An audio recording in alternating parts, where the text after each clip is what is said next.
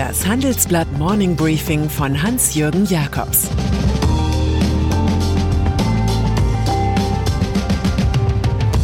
Guten Morgen allerseits. Heute ist Dienstag, der 14. Januar. Und das sind heute unsere Themen. Tesla-Rekord für die Geschichtsbücher. Die Löschtage der Ursula von der Leyen. Koalition streitet um die Überschüsse. Zu den großen Fragen dieses Jahres gehört, wohin treibt es wohl Tesla? Ob der US-Elektrobauer ganz oben ankommt, wie es CEO Elon Musk stets behauptet, also in der Mount Everest-Dimension von Amazon oder Apple, oder ist der Absturz der gehypten Marke unvermeidlich? Mit einem Börsenwert von 89 Milliarden Dollar hat Tesla bereits erreicht, die wertvollste Firma in der Historie der Autoindustrie geworden zu sein. Bisher oblag dieser Platz Ford mit 81 Milliarden vor 21 Jahren.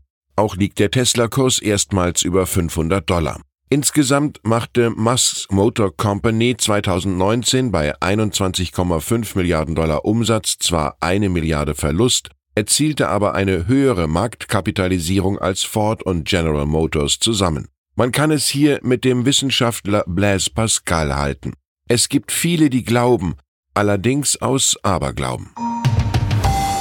Ursula von der Leyen. Von imposanten Themen, von der Eroberung der Welt durch ökologisch richtige Konzepte wie dem Green Deal, träumt Ursula von der Leyen. Die Frau, die es durch einen seltenen Zufall und eine Grille von Emmanuel Macron an die Spitze der EU-Kommission schaffte, stellt voraussichtlich heute grüne Fonds für einen gerechten Wandel beim Klimaschutz vor. Doch ihre globalen Großtaten werden gestört durch Altlasten aus ihrer Zeit als Verteidigungsministerin. In der Berateraffäre, die eine McKinsey-Affäre ist und derzeit einen Untersuchungsausschuss im Bundestag auf Trab hält, kommt nun ein brisanter Bericht des Ministeriums heraus. Danach hat Mrs. Europa auf einem Mobiltelefon selbst alle Daten gelöscht.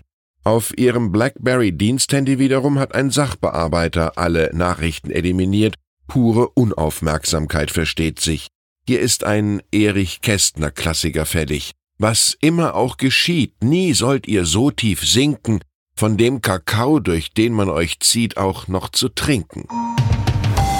Olaf Scholz. An der Prognosekraft des Bundesfinanzministers darf gezweifelt werden. Die fetten Jahre sind vorbei, sagte Scholz zum Steuerjahr 2019. Doch dann fuhr der Bund einen Rekordüberschuss von 19 Milliarden Euro mehr als geplant ein. So viel Geld verführt zum Streit. Es sei an der Zeit, Bürger und Unternehmen substanziell zu entlasten, das sagt uns CSU-Generalsekretär Markus Blume. Und er fordert die Totalabschaffung des Soli sowie eine Unternehmenssteuerreform. Carsten Schneider von der SPD-Bundestagsfraktion wiederum erinnert die ungebrochene Steuersenkungslust an die Forschung von Ivan Petrovich Pavlov, über konditionierte Reflexe von Hunden. Stattdessen brauchen wir eine nationale Investitionsallianz, bei der alle staatlichen Ebenen und die Unternehmen mitwirken.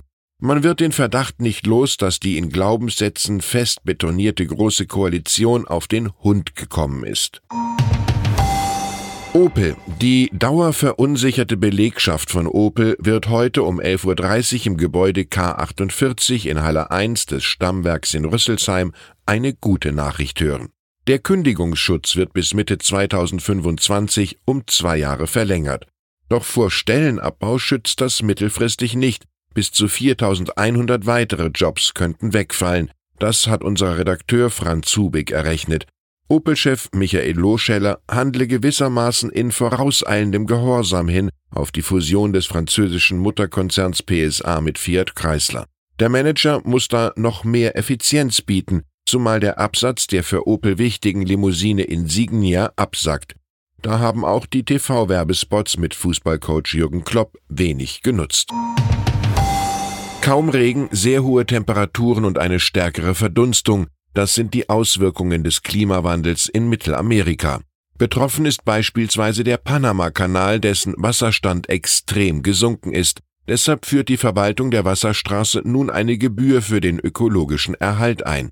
Ohne Gegenmaßnahmen würde der Wasserpegel wohl so stark zurückgehen, dass der Betrieb der Schleusen leiden würde. Von Mitte Februar an also sollen Schiffe, die mindestens 38 Meter lang sind, zusätzlich 10.000 Dollar pro Passage zahlen sowie eine weitere Summe, die sich nach dem Wasserstand richtet.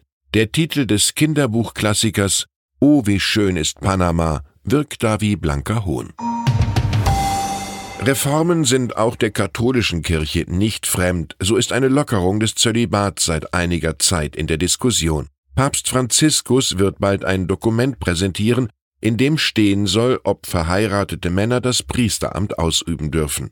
Bei einer Bischofssynode im Oktober 2019 hatte die Mehrheit schon für die Priesterweihe verheirateter Männer im Amazonasgebiet plädiert, weil es dort stark an Geistlichen fehle. Das Zölibat sei kein Dogma, sagte der 83-jährige Franziskus daraufhin und fängt sich nun den spektakulären Widerspruch seines Vorgängers ein. Der emeritierte Benedikt XVI. warnt in einem aktuellen Buch vor jeder Aufweichung des Zölibats.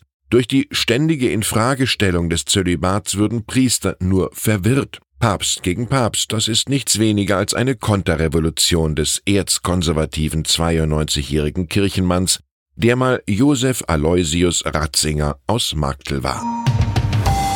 Kanada trauert um die 57 Landsleute, die an Bord des von iranischen Revolutionsgarden abgeschossenen ukrainischen Flugzeugs waren. Doch Michael McCain, ein bekannter Unternehmer des Landes, belässt es nicht dabei.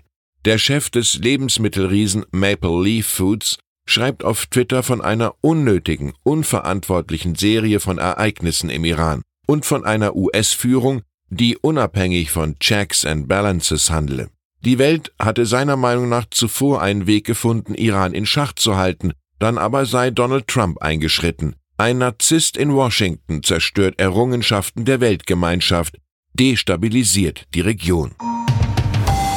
Und dann ist da noch Queen Elizabeth II. Sie akzeptiert den Trend der Zeit nach einer besseren Work-Life-Balance und erlaubt ihrem Enkel Harry und Ehefrau Meghan tatsächlich königliche Teilzeit. In einer Krisensitzung vereinbarte man eine Übergangszeit, die das Paar in Kanada und im Vereinigten Königreich verbringt. Sie hätten es vorgezogen, wenn die beiden weiterhin Fulltime-Mitglieder der Royal Family geblieben wären, erklärte die Königin, sie unterstütze aber den Wunsch der beiden nach einer neuen Rolle voll und ganz. Demnächst dürfte klar werden, welche Jobs Harry und Meghan annehmen die Schauspielerin, die sich zu Hofe und in der britischen Boulevardpresse gemobbt fühlt, wird bereits mit Disney in Verbindung gebracht. Für den US-Konzern ist Maxit wohl ein weiteres Märchen, das er wahrmacht. Ich wünsche Ihnen einen voll und ganz selbstbestimmten Tag. Es grüßt Sie wie immer herzlich Ihr Hans-Jürgen Jakobs.